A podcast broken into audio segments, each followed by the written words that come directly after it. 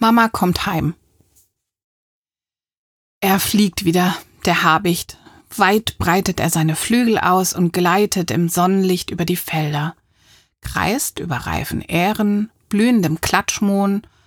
Doch was ist das? Dort unten, wo seit Tagen nur totes Land trübe dalag, dort erspäht der Raubvogel jetzt Leben, hundertfach, und zu ihm nach oben steigt, das Lied der Hühner steigt ihm entgegen, luftig, ein fröhlicher, unverkennbarer Gesang. Sie sind wieder da.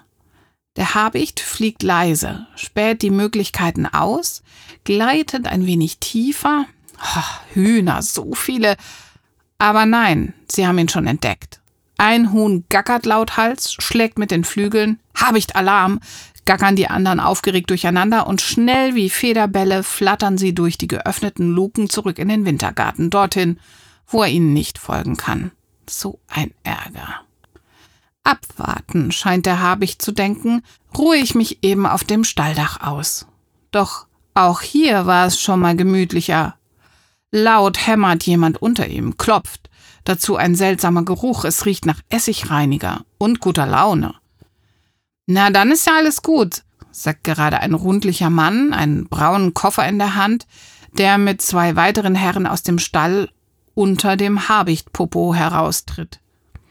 Bis auf die sechs Hühner, die ich eben behandelt habe, scheinen alle gesund und wohlauf zu sein. Kein Grund zur Besorgnis. Schöne Tiere übrigens. Danke, erwidert der andere. Er trägt eine Latzhose mit zwei verschiedenen Schnallen, und der dritte, zerzaustes Haar und Schweiß auf der Stirn, klopft dem Kofferträger auf die Schultern und sagt, ist doch schön, einen Tierarzt zum Freund zu haben. Lieber Thilo, wenn du mal meine Hilfe gebrauchen kannst, jederzeit gerne. Du weißt ja, ich kann hämmern, klopfen, reparieren.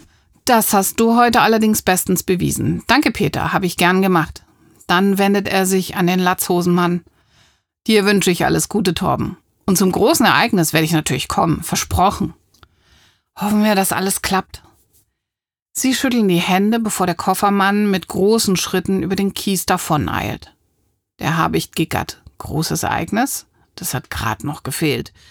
Wieder hebt er die Flügel, gerade als der Zerzauste eine Horde Kinder aus dem Stall ruft, etwas von Blumen kaufen, duschen und zum Bahnhof fahren murmelt und im nächsten Augenblick mit einem dieser lauten Fahrapparate, die der Habicht von der Landstraße her kennt, davonbraust. Wie langweilig gickert der Habicht. Und keine Aussicht auf Beute heute.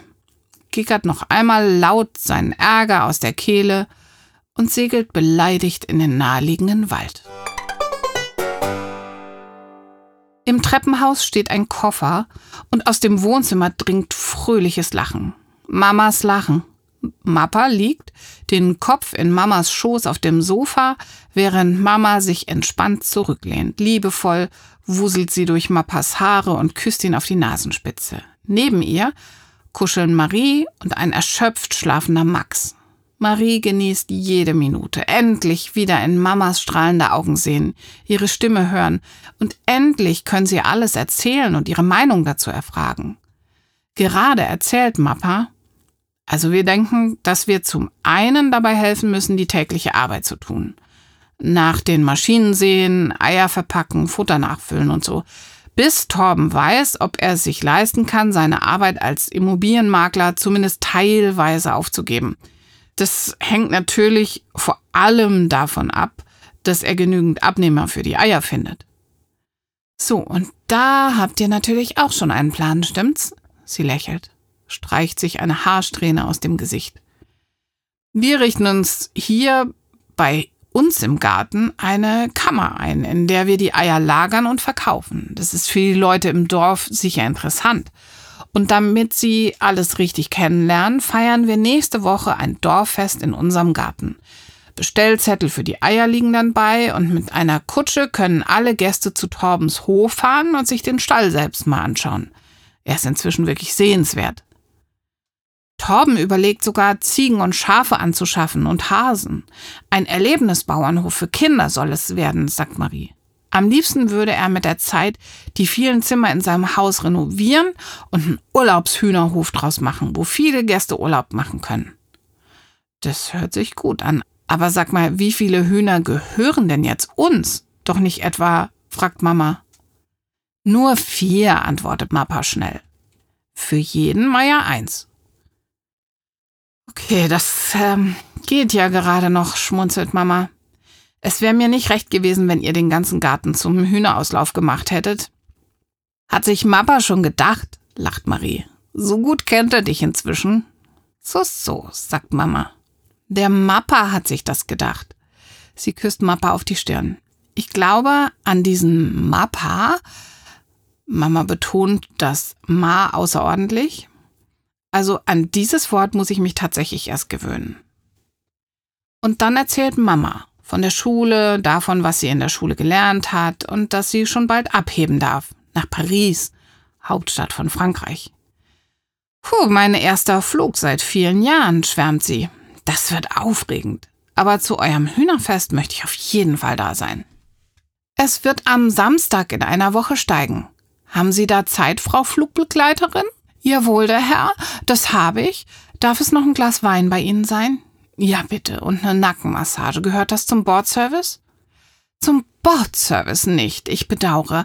Aber zum Mama Ma Meier Service vielleicht schon. Ja, darüber lässt sich reden. Flötet Mama, springt auf, bringt eine Flasche Rotwein aus der Küche und schenkt Mappa und sich ein Glas ein. Und ab morgen basteln wir Einladungskarten, die wir an alle Dorfbewohner verteilen. Prost! Mappa und Mama stoßen mit ihren Gläsern an. Es klimpert feierlich. Einladung an alle Dorfbewohner? Wirklich an alle? fragt Marie und zupft sich an den Haaren wie an einem Lockenwickler. An alle, antwortet Mappa betont langsam. Jeder muss von Torbens Hühnereiern erfahren. Ich werde Frau Kartuschke ihre Einladung höchstpersönlich vorbeibringen, falls du sie speziell meinst. Mama streicht Marie über die Haare. Dann sieht sie auch gleich, dass bei uns alles in bester Ordnung ist. Sie strahlt Mappa an. Da bin ich mir nun wiederum nicht so sicher, antwortet der, denn Frau Kartuschke sieht leider nur das, was sie sehen will. Trinkt einen Schluck, genießt Mamas Nackenmassage und schnurrt wie ein kleines, zufriedenes Kätzchen.